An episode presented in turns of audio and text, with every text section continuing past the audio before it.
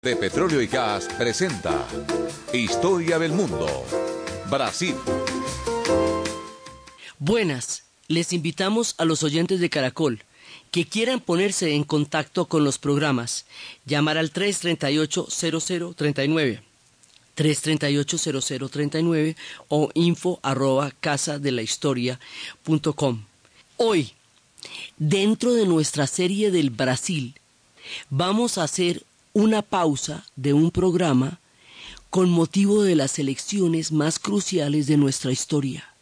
Vamos a hacer un recorrido por la historia de la democracia.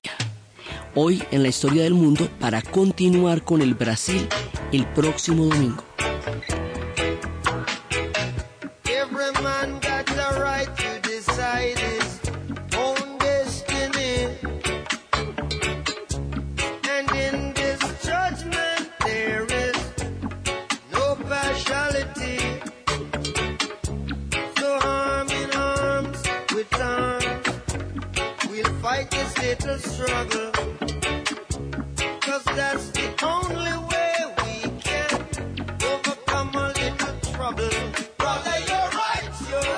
Cuando nosotros damos por sentada que la democracia es hoy día un valor universal, cuando nos parece obvia la palabra, cuando nos imaginamos que eso siempre ha existido y está por ahí, porque hemos nacido en una época en que ya en nuestras sociedades es una idea socialmente aceptada y ya es parte de los regímenes de los estados de derecho actual, nos parece que eso siempre fue así.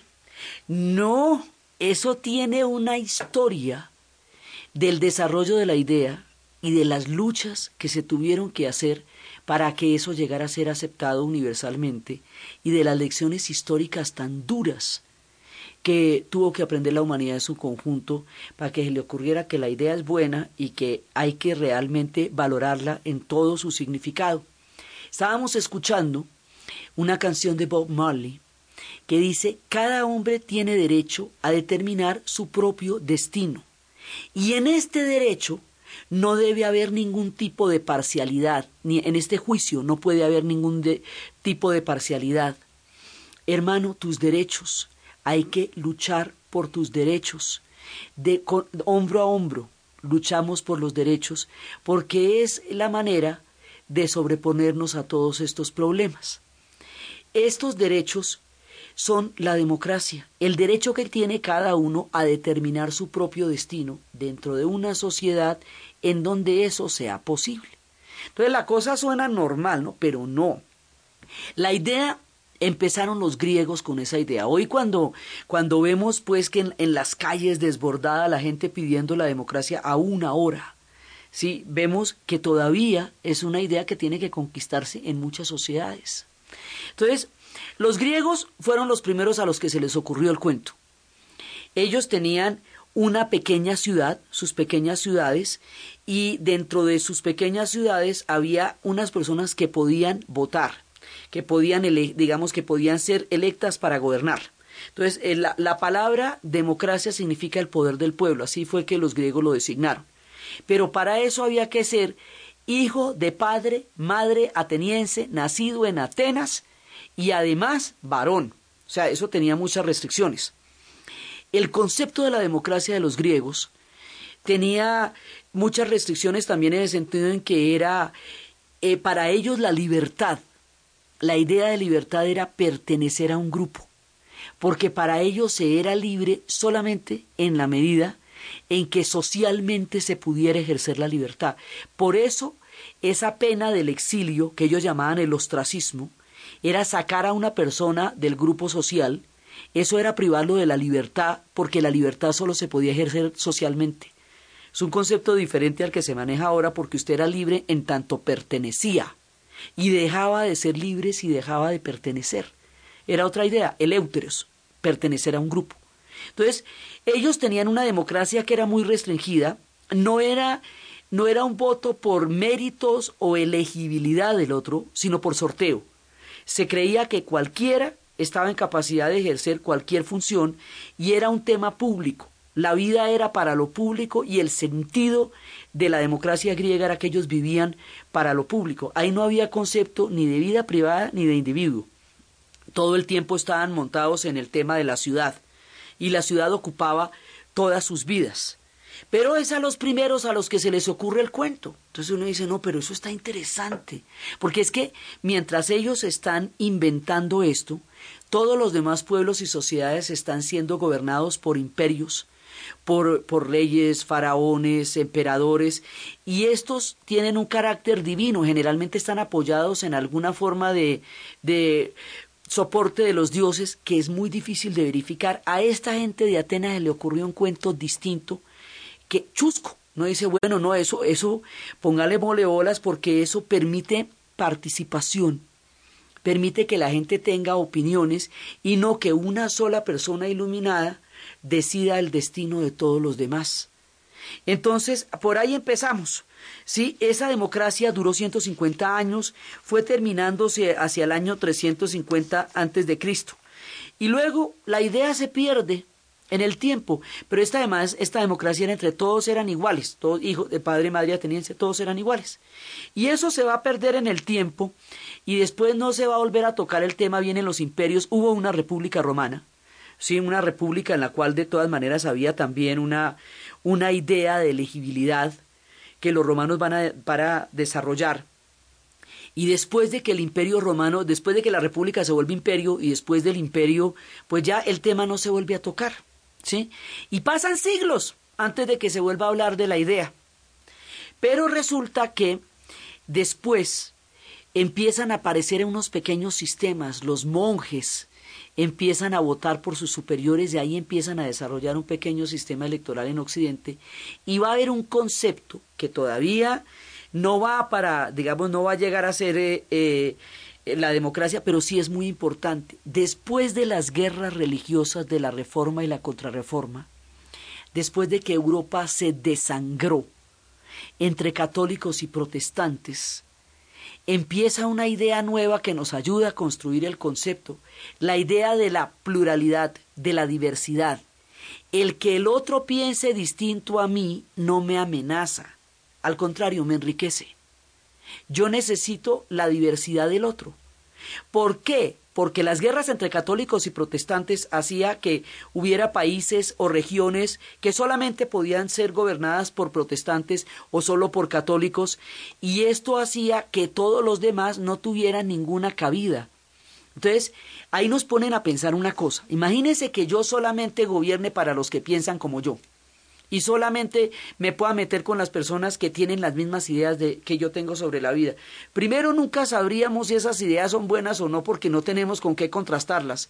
Y segundo, ¿qué pasa con el que no piensa como yo? ¿Qué hago yo con él? ¿Lo excluyo? ¿Qué? ¿Qué pasa ahí? Entonces, a partir de la sangre que se corrió por esta por estas guerras tan terribles, dijeron, "No, un momentico, existe, tiene que existir el derecho a disentir." Esas guerras religiosas van a hacer que comunidades enteras abandonen Inglaterra para siempre, teniendo en cuenta que no le ven salida en ese momento, y se vayan a crear nuevas colonias donde ellos puedan vivir como ellos quieran vivir. Y esa es el origen de la fundación de los Estados Unidos. O sea, los Estados Unidos van a ser simplemente estas colonias que van a buscar su libertad de conciencia y de vida en una sociedad donde eso sea posible, construyéndola desde, desde el principio. Entonces, ahí ya tenemos otra idea que es chévere, pluralismo. O sea, necesitamos la diferencia para poder eh, compartir, digamos, y eso después de una lucha muy grande. Luego, las ideas duran sí para imponerse mientras la gente se las pilla. Entonces después, en el siglo XVIII, vuelven a pasar cosas muy tremendas, muy tremendas que ya van a fundamentar la idea de lo que va a ser una, una democracia, van a construir la posibilidad política de la democracia. Entonces, una de las cosas que va a pasar es efectivamente la revolución de los Estados Unidos porque ellos van a desarrollar una idea en la cual se van a independizar de los ingleses, se van a volver libres, pero además van a crear la idea de la igualdad del ciudadano ante la ley. La Constitución americana dice que es una, un principio autoevidente en sí mismo, que todos los hombres nacen iguales ante la ley. Así empieza. Pero es que esto nunca antes se había puesto como una premisa para poder gobernar a un pueblo. Es la primera vez. Poquito tiempo después, ¿sí? esto es en, en 1776, poco tiempo después va a empezar ya en 1789 la Revolución Francesa. Y la Revolución Francesa es la que nos da todo el marco para poder construir en el futuro la democracia. ¿Por qué? Antes de la Revolución Francesa gobernaba el absolutismo monárquico. Y el absolutismo monárquico, hay un momento en que Luis XIV dice, el Estado soy yo, y a ver, ¿qué, ¿cómo le parece? Cuando el Estado es un solo tipo, quiere decir que la vida suya le pertenece a él que si amanece de mal genio lo puede matar o le puede quitar una pierna o se puede acostar con su mujer la noche de las bodas, puede lo que quiera, ¿me entiende? Porque el Estado es él. Si es un tipo muy capaz y llevó a Francia a la gloria, bien por los franceses, y si no, y por ejemplo, ¿qué pasa con los que vienen detrás de él, Luis XVI, Luis XV y Luis XVI, que no tenían ni de lejos la capacidad para manejar un poder tan grande? Entonces, un poder así de grande en manos de gente que no lo puede manejar puede destruir a un pueblo. Y fue lo que pasó con Francia, los destruyeron. Entonces, de un soberano, usted es súbdito. Es decir, el soberano le hace el favor de perdonarle a usted la vida todos los días, de puro regio. Entonces resulta que ahora nos vamos a meter con otro concepto. No, yo no soy súbdito de nadie. Ni mi vida, ni mi libertad le pertenece a nadie. Yo voy a hacer otra cosa nueva, distinta. Yo voy a ser un ciudadano. Voy a ser un habitante de la ciudad. Y voy a ejercer mi ciudadanía a través de la posibilidad de elegir y ser elegido. Y entonces ya ahí vamos a tener un tema que se llama la legitimidad. Los griegos, a través de los ciudadanos de la polis, como ellos llamaban a las ciudades, ya habían resuelto el tema de la legitimidad porque ellos estaban ahí por el consenso de la población de, que, que los sorteaba. Ese tema lo vamos a poner aquí. ¿De dónde viene la legitimidad? Del derecho divino de los reyes, muy difícil porque ¿dónde está la notaría que nos confirma que Dios eligió a ese señor? Eso no lo podemos verificar. Pero si nosotros votamos, nos ponemos de acuerdo y elegimos a ese señor, estamos dándole una legitimidad al gobierno de ese señor. Entonces la legitimidad ya no está en que Dios haya decidido que ese hombre es el rey. La legitimidad está en que nos pusimos de acuerdo en la soberanía popular.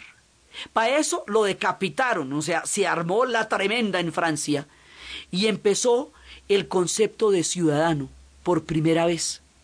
Al mismo tiempo en Inglaterra, de una manera menos áspera, decidieron que hay que hacer un parlamento es decir, que el rey no puede hacer todo lo que le provoca, sino que tiene que consultar con un parlamento que está conformado por representación de gente del pueblo, Cámara de los Comunes y luego Cámara de los Lores y de los Comunes.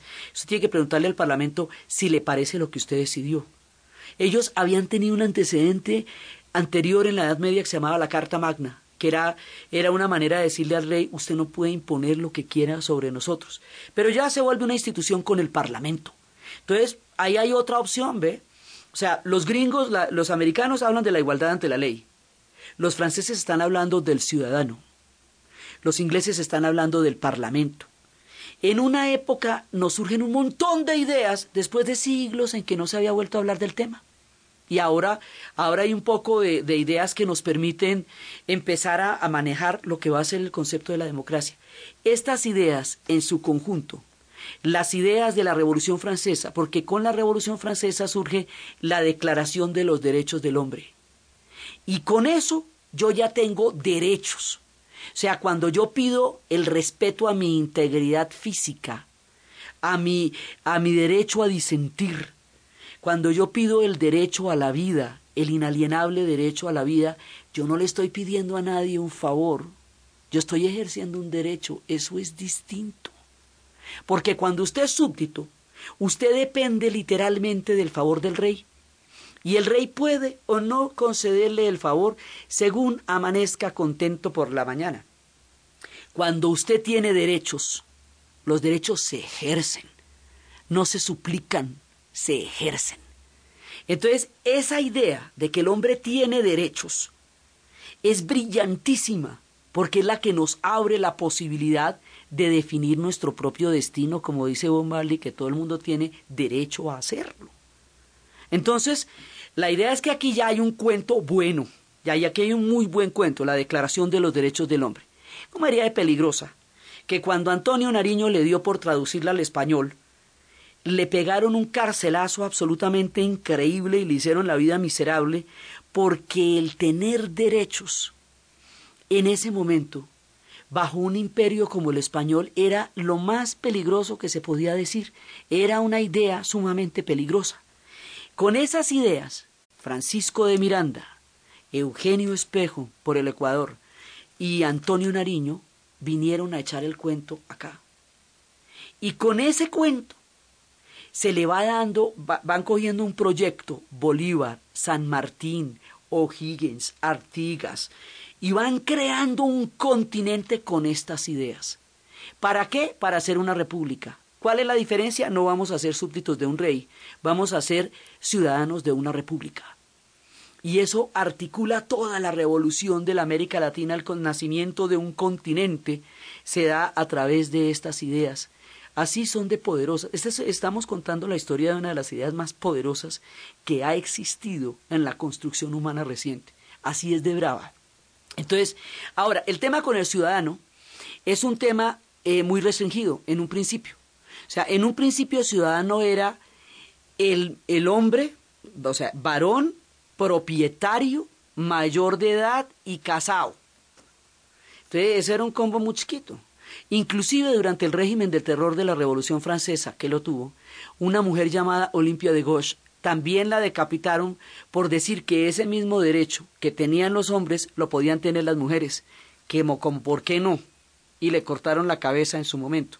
Entonces, el derecho de, al voto se va a ir ampliando y ampliando y ampliando a lo largo de los tiempos y de la historia y con eso va a haber luchas muy grandes muy grande. Ya después vamos a ver cómo hasta los 60 en los derechos civiles todavía se estaba luchando por ese derecho.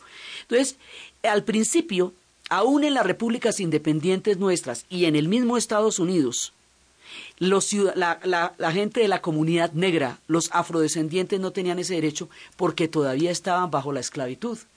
Entonces, la abolición de la esclavitud en Inglaterra, como el imperio era tan grande, es el primer paso para la abolición de la esclavitud en el planeta. Pero aún después de la abolición de la esclavitud todavía no venía la ciudadanía, eso va a venir más tarde. Entonces hasta ahora todavía no votan las mujeres y todavía no votan los miembros de la raza negra, lo cual no tiene ningún tipo de fundamento porque entonces está ligado al color el derecho al voto. Entonces hay que hacer la vuelta para todo el mundo. Entonces las mujeres a finales del siglo XIX van a empezar una lucha enorme por el derecho al voto, al sufragio. Y eso se van a llamar las sufragistas. Y eso al principio les parecían ridículas, histéricas, eh, las agarraban y ellas pataleaban. Ellos lo que estaban pidiendo era el derecho a ser ciudadanas, el derecho a ser elegida y a elegir como todo el mundo. Esa lucha la van a ganar en los países sajones después de la Primera Guerra Mundial, porque las mujeres participaron activamente como enfermeras en el frente y ayudaron muchísimo a la gente durante la guerra y eso les dio el derecho al voto. La historia en Colombia es, igual. También al principio eran solamente los hombres blancos, propietarios, eh, también al principio estaba excluida la comunidad negra, también igual, o sea, nosotros tenemos el mismo recorrido que tiene la idea misma y el derecho al voto de la mujer en Colombia es de 1957, oígaseme bien, 57, hace, hace muy poquito que podemos votar. ¿Sí? Eso antes las elecciones acá eran peligrosísimas, salían los hombres armados, todo el mundo se escondía, la polarización de partidos hacía que fuera muy difícil y la tinta, eh, antes como se ponían tintas rojas o azules, según si usted votaba por conservadores o liberales, era muy peligroso estar en una región donde eran conservadores o otra donde eran liberales, usted con la tinta roja, por eso se va a eliminar la tinta del dedito, para no señalar a la gente por su voto, porque el voto es secreto. ¿Sí? Entonces, en, épocas de una polarización, volviendo a tratar de entender la idea de la diversidad, la diferencia del otro no me amenaza, me enriquece. Pero eso aquí, como en el resto de la humanidad, tuvo un vuelto largo. De dónde vengo yo, la cosa no es fácil, pero siempre igual sobrevivimos. Vengo yo, de tanto luchar, siempre con la nuestra nos salimos. Vengo yo, y aquí se habla mal, pero todo está mucho mejor. Vengo yo. Vamos a una pausa comercial y ya regresamos con la historia del mundo en la historia de la democracia. Con DirecTV tienes el mundial como, cuando y donde tú quieras. DirecTV da la hora en Caracol Radio. 11 de la mañana, 30 minutos. Machito con Beto, oiga, usted que tiene la vista aérea puede decirme cómo es la formación de Colombia. Van a jugar 4-4-2. Gracias. Pacho, venga, ¿cómo está tomando Grecia la derrota? Nada, pues todos están de mal genio. Al pelo. Una más, ¿qué se ve en el Banco de Colombia? Nada, contentos. Mm, bueno, ya no lo molesto. La última, ¿usted puede ver la repetición del primer gol? Sí, fue de Falcao. Uy, súper. Porque nada más importa que el Mundial. No te quedes sin ver las mejores jugadas desde cinco ángulos diferentes. Compra ya, numeral 332. DirecTV te cambia la vida. Última hora Deportiva Caracol. Carlos Muñoz, el piloto bogotano que correrá por segunda vez las 500 millas de Indianápolis, viene en el año 2013 de terminar en la segunda posición a bordo de uno de los autos del equipo de Andretti Racing. Bueno, el año pasado fue muy bien este carro, es, es algo diferente. El setup del, del carro, el setup es algo diferente al año pasado. Y bueno, el equipo eh, pues, tiene un motor de Honda y la verdad que se están portando bastante bien y, y está bastante fuerte. Muñoz saldrá desde la séptima posición en la grilla que lidera el norteamericano Ed Carpenter. Montoya lo hará desde la décima posición. Carlos Huertas saldrá desde la casilla número 21 y Sebastián Saavedra desde la penúltima posición, la número 32. Se inició el abierto de tenis de Roland Garros, el segundo Grand Slam de la temporada, y ya avanzaron a la segunda ronda Roger Federer, John Isner, Thomas Berdych y entre las damas la defensora del título Venus Williams. Mañana debutará a las 8 de la mañana el defensor en la rama masculina Rafael Nadal. Los colombianos Alejandro Falla a las 6 de la mañana ante el francés Benoit Per, Alejandro González a las 8 frente al estadounidense Michael Russell y también a las 6 debutará Novak Djokovic. Más información en www.caracol.com.co y en Twitter, arroba caracoldeportes. Producto natural Gasof. Gasof no más. Off a los gases. Eliminen los gases con Gasof. Gasof suspensión y Gasof cápsulas. Calidad Natural Freshly. 1132. Este producto es un suplemento dietario, no es un medicamento y no suple una alimentación equilibrada. ¿Punto naturista? Señora, ¿tiene Freshly-Pausia Complex? Naturalmente, lo tomo diariamente. Es una excelente formulación. Contiene isoflavonas de soya, coral, calcio, magnesio, vitamina D3 y zinc. Porque una de 40 es mejor que dos de 20. Freshly Pausia Complex. Calidad Natural Freshly. Tratamientos científicos con productos naturales. Formulación especial con isoflavonas de soya, coral, calcium, magnesio, vitamina D3 y zinc. Porque una de 40 es mejor que dos de 20. Caracol Rádio, mais companhia. Después de la Primera Guerra Mundial, eh, cayeron todas las grandes dinastías. A eso se le llama la caída de las águilas. Porque cayeron los Romanov en Rusia con la revolución, los Hohenstaufen en Alemania, van a caer los Augsburgo en Austria, Hungría, hasta el último emperador de China va a caer. Entonces van a caer todas las dinastías que habían gobernado Europa durante seis, siete siglos, las casas que estaban aún en el poder y durante muchos años, miles de años las otras. Entonces, ¿qué pasa? Que ahora qué vamos a hacer? Vamos a hacer unas jóvenes repúblicas, fragilitas, recién nacidas. Eh, una república tiene instituciones muy diferentes a la monarquía porque una república necesita que representar a todo el mundo y una monarquía no, porque solamente el rey manda. Entonces usted tiene que crear instituciones de representación, tiene que crear control de poderes. Una de las características de la democracia como institución es que tiene que controlar los poderes. Porque partimos de la época en que Hobbes decía que el hombre era un lobo para el hombre y había que montarle un Estado más malo que él para poderlo gobernar. A un momento en que dice Rousseau, no, pongámonos de acuerdo y hagamos un pacto social y gobernémonos a lo bien por las buenas. Entonces, ahora estas repúblicas intentan una democracia por primera vez desde que los griegos y los romanos intentaron la vuelta en la antigüedad. Pero están chiquitas, recién salidas, y todavía no saben muy bien cómo es eso. En los años 20, muchos de estos países se van a volver unas repúblicas, que es el caso de Alemania, que es el caso de, de Italia, que va a ser más adelante el caso de España, así, bueno, se van a volviendo repúblicas. Pero aquí se nos va a venir una amenaza tan grande, tan grande, y va a poner tan, tan en cuestionamiento el concepto de democracia, que vamos a pasar de una idea chévere a una idea de supervivencia. Porque después de lo que va a pasar ahorita, nadie se imagina cómo fue de peligroso. Resulta que Adolfo Hitler, aquí tenemos un problema, y es que eh, la, usted puede montar una tiranía de la mayoría. La, la mayoría puede decir algo y las minorías no tener derechos.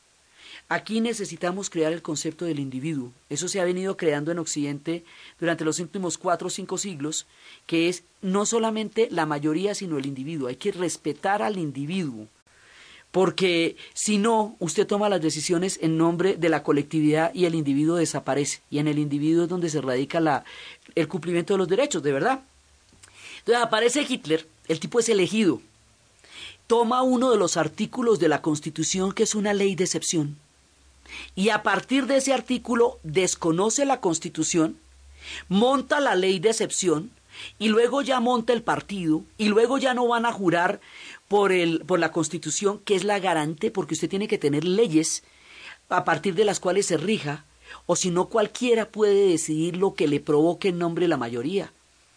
Entonces, el hombre monta una ley de excepción, monta una institución del partido y no de la república, y transforma eso en una dictadura y además habla de una superioridad racial, entonces eso no va a gobernarse sino para los arios y todo el que no sea ario y de raza superior, entonces no solamente no va a gobernar para ellos, sino que los va a sacar de la sociedad.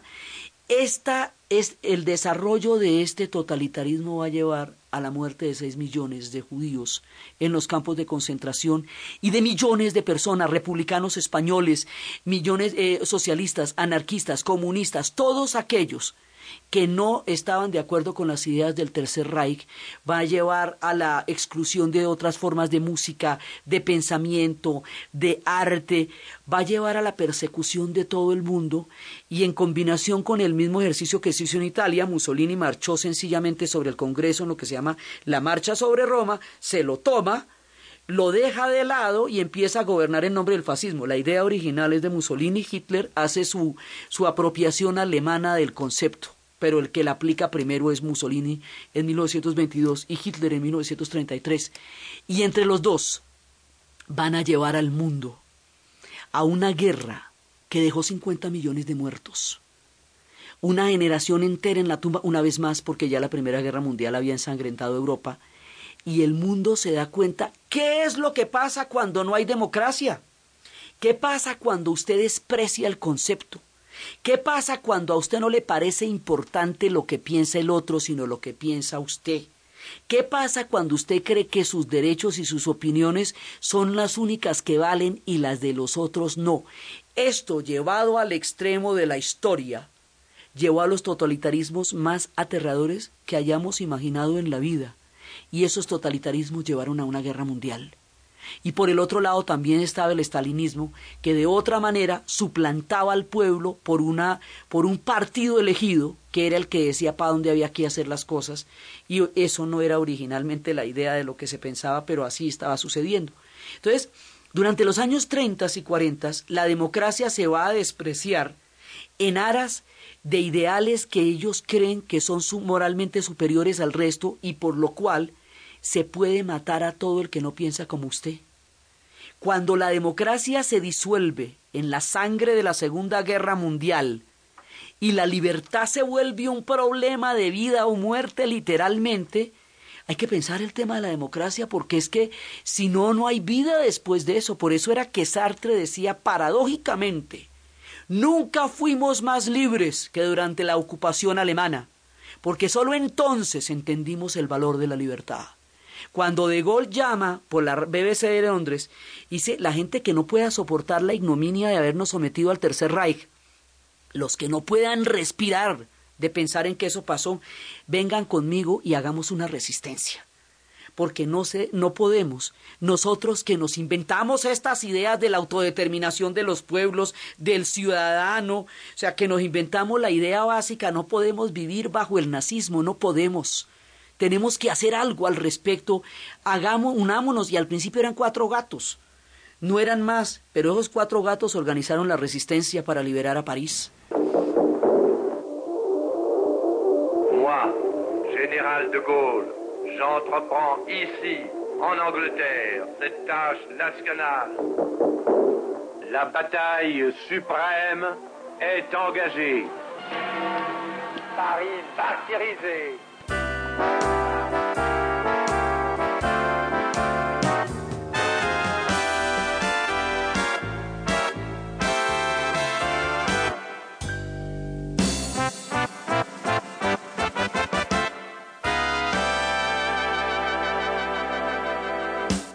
Después de la Segunda Guerra Mundial, el mundo se pellizca y dice, oiga, ¿qué fue lo que pasó aquí? Que el autoritarismo se hizo doctrina, ley, poder, imposición y armas, y que la libertad desapareció. Por eso era que la lucha de los ingleses, que son los del Parlamento, es que mire dónde la lucha, en los países que se inventaron el cuento. Los ingleses no se van a dejar someter porque ellos lucharon mucho por tener su parlamento. Los franceses van a resistir porque se inventaron el de, la idea del, ciudadano. Y los Estados Unidos va a entrar en la guerra también porque pues ellos dicen que la gente es libre allá. O sea, todo el que echa ese cuento tiene que defenderlo a la hora de un totalitarismo de estos. Entonces después los alemanes, que son gente reflexiva, se ponen a pensar y dicen, oiga, ¿cómo, cómo así? ¿Cómo fue que nos metimos nosotros en un error tan grande? ¿Qué fue lo que hicimos? Nos dejamos llevar por el autoritarismo hasta los extremos de lo inimaginable. Vamos a corregir eso. Vamos a hacer lo siguiente, vamos a tener una constitución que no la toque nadie. Todo ciudadano alemán jura por la constitución para que nadie logre encontrar la manera de burlarla.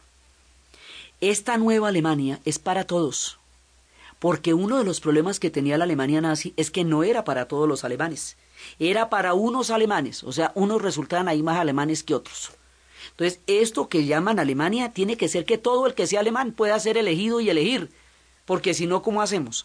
Entonces, los alemanes entienden que no es solamente el problema de la elección del voto, sino que además el problema también es de participación de todas las redes sociales, o sea, que usted pueda decidir en su cuadra, en su vecindario, en su parche, porque esas decisiones así en lo particular también son muy importantes.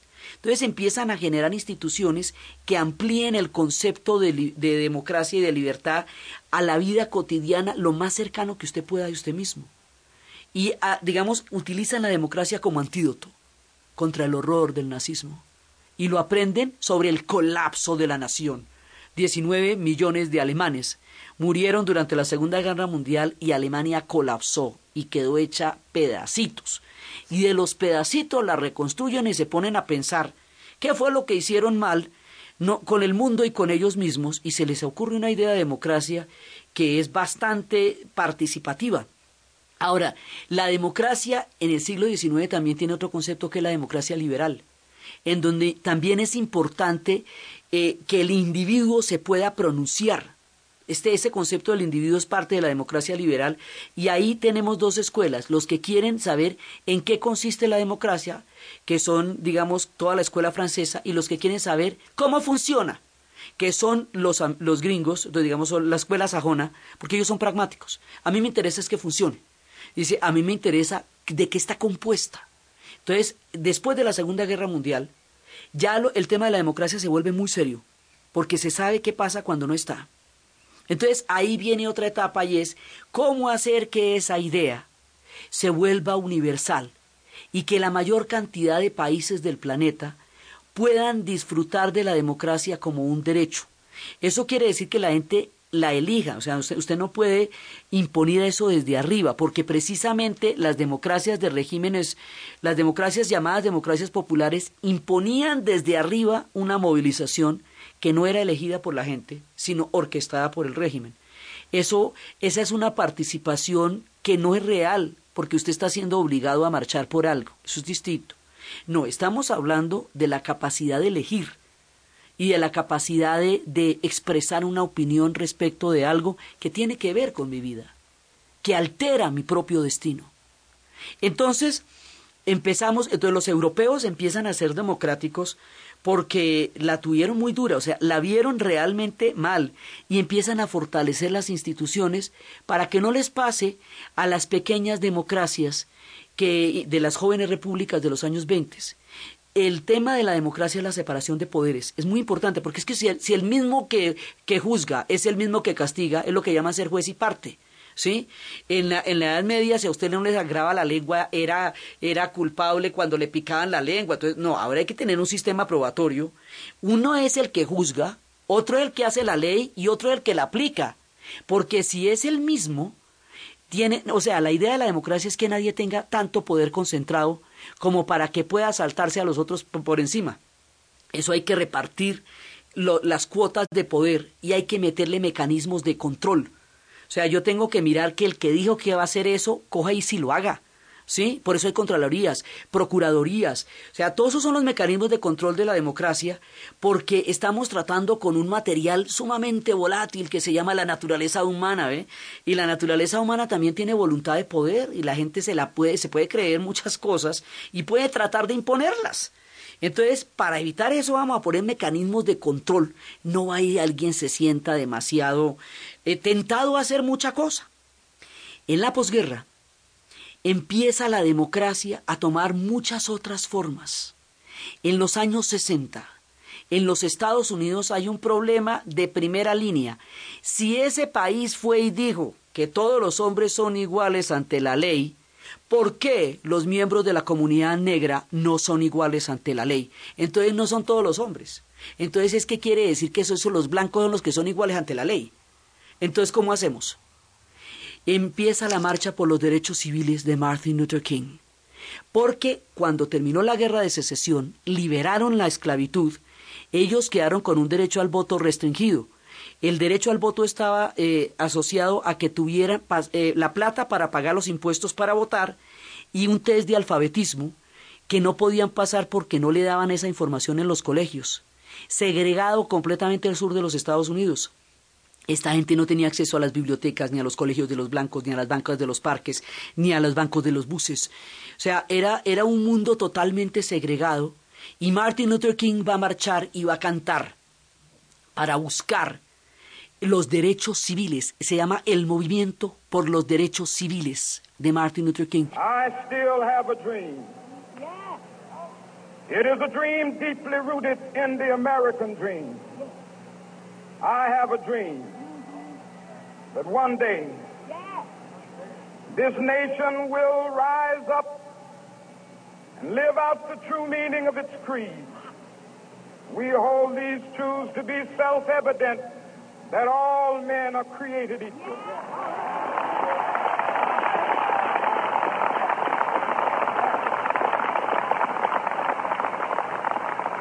I have a dream ¿En qué se basa?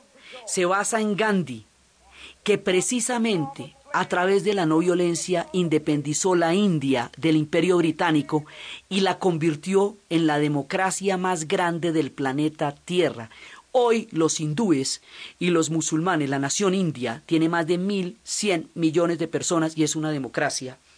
Lo que nos dice que no solamente los pueblos pequeños pueden ser democráticos, las grandes naciones también.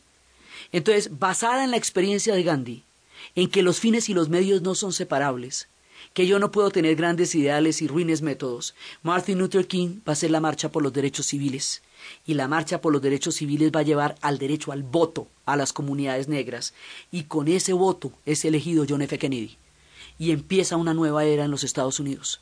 La presteza moral de la marcha por los derechos civiles va a hacer que los estudiantes en la Universidad de Berkeley hagan una movilización por el derecho al discurso libre, lo que se llama el Free Speech Movement. Eso lo va a protagonizar un señor que se llama Mario Sabio. Y de ahí va a salir los estudiantes por una sociedad democrática. Ese es el derecho en el aula, que yo pueda decirle al profesor que no estoy de acuerdo con lo que me dice, que le pueda preguntar que no le entendí, que pueda pensar distinto a lo que él quiere que yo piense, la democratización en el salón de clase. We don't need no thought control. No dark sarcasm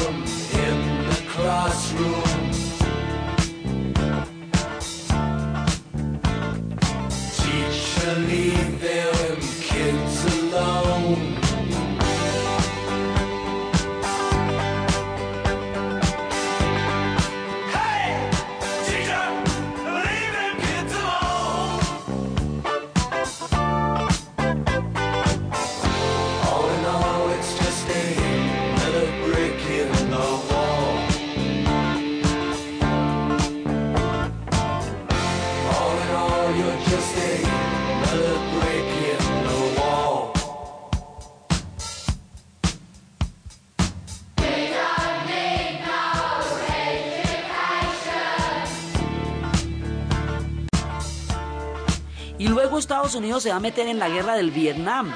Metió a su pueblo en un guerronón sin contarle en qué lo metió. Y el pueblo va a salir a las calles y le dice, ¿sabe qué? Yo no quiero ir a pelear en Vietnam. Usted tomó unas decisiones que alteran mi vida porque yo soy el que voy a morir allá. ¿Cómo le parece? Y usted fue y tomó unas decisiones y no me contó a mí, no me consultó y ahora a mí me toca irme a morir allá porque usted fue y dijo. ¿Cómo le parece que no? Pero además no solamente yo no quiero ir a morir allá, yo no quiero ir a matar a nadie allá. Ninguna de las dos. La democracia participativa va a generar el movimiento para parar la guerra del Vietnam. There's something happening here. What it is ain't exactly clear. There's a man with a gun over there a telling me I got to beware. I think it's time we stop. Children, what's that sound? Everybody look what's going down.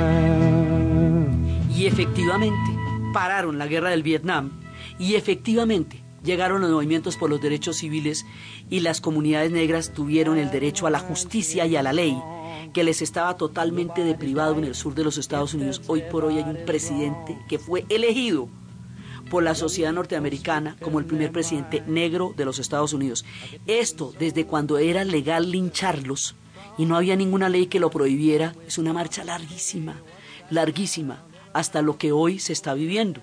Después, la idea de la democracia se irá ampliando, no sin graves tropiezos, no sin contratiempos y sin grandes avances. Por un lado, va a haber una revolución importantísima en Portugal, la revolución de los claveles, donde los coroneles en 1974 salieron a las calles convidando a la población, a través de unos claveles en la solapa, a tumbar la dictadura de 30 años, una dictadura civil, a regresar a la democracia y a descolonizar eh, los países en donde Portugal todavía tenía colonias en África cuando ya todo el continente se había independizado. Esto fue un acto maravilloso a la voz de la canción Grándula Vila Morena, la gente debería salir a las calles si quería la democracia en Portugal. Pero al mismo tiempo, en Chile, Argentina, Brasil, Uruguay y Paraguay, cayeron unas dictaduras terribles que eliminaron las democracias del continente, crearon desaparecidos, vuelos de la muerte, torturas, planes de persecución a la inteligencia y al pensamiento como fue el plan Cóndor. Y toda la década de los 70 se fue tratando de recuperar la democracia hasta cuando la guerra de las Malvinas en el 82 derrumbó la dictadura en Argentina y abrió el proceso para la democratización del Cono Sur que durante más de 15 años estuvo sin poder votar. Entonces hay un retroceso grande hasta que otra vez tocó volver a crear la democracia y poder elegir de nuevo. Después le tocaría el turno a Europa del Este. La caída del muro de Berlín, el momento en que los húngaros ah, rompieron las alambradas que los, que los separaban de los austriacos, todo eso permitió que en el año de 1989, en una secuencia como de dominó, fueran cayendo cada uno de los regímenes de Europa del Este y entraron en procesos de democratización. así la democracia llegó a Europa del Este después de que había llegado a Portugal y después a España con la muerte de Franco y luego llegó a Europa del Este y después volvió a América Latina con mucho trabajo y después se presentó el fenómeno de las redes sociales de la primavera árabe cuyo rumbo todavía está por establecerse, pero fue una revolución de Facebook en Túnez y en Egipto donde empezó, donde los jóvenes convocaron a la plaza a toda una multitud que pedía cambios.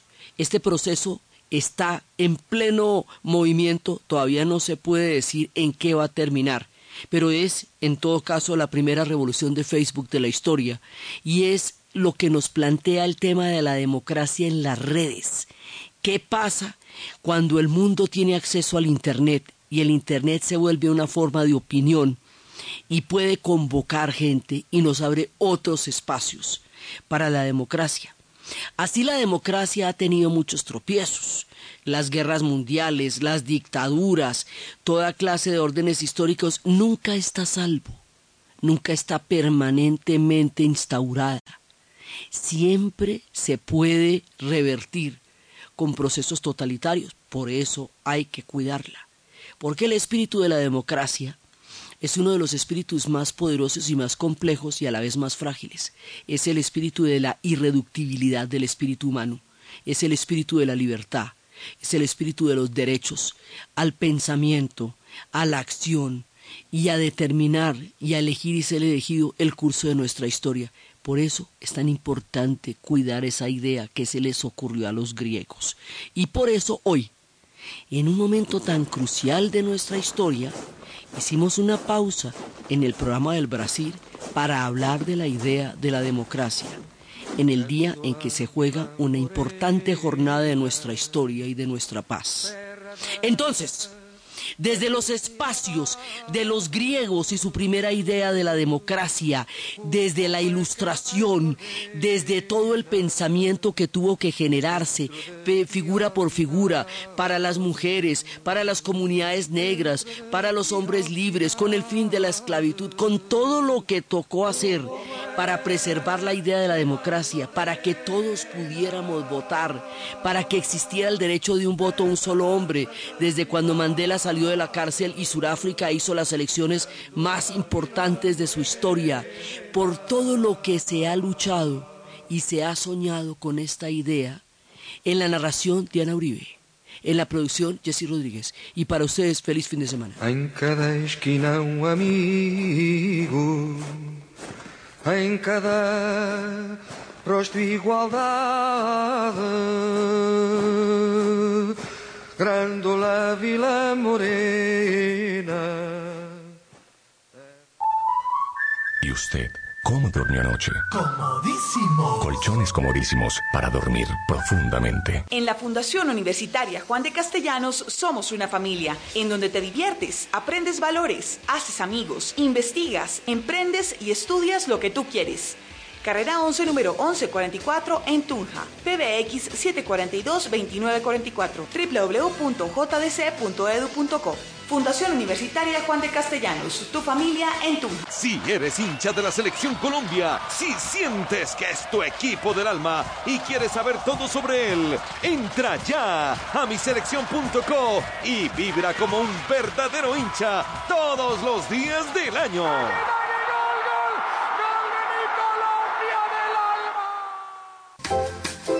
Pacific Rubiales, una empresa de petróleo y gas, acompaña la historia del mundo en su viaje por Brasil.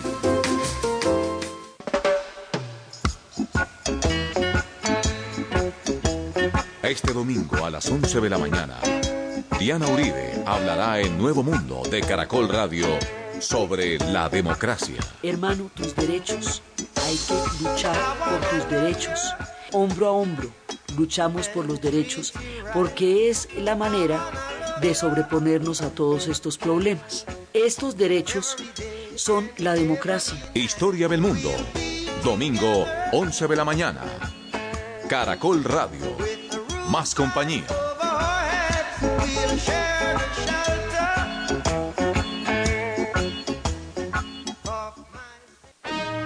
Caracol Radio. Adelante en elecciones. No se pierda el mejor cubrimiento en radio e internet durante la jornada de elecciones del 25 de mayo. Escuche el gran despliegue informativo en la voz del equipo de comentaristas, periodistas y analistas de Caracol Radio, la emisora líder en información y noticias en Colombia. Información verídica, análisis objetivos, comentaristas acertados, corresponsales y periodistas en todo el país contando al instante lo que ocurre. Encuentre información detallada y en tiempo real en caracol.com.co. En elecciones, Caracol Radio es más compañía.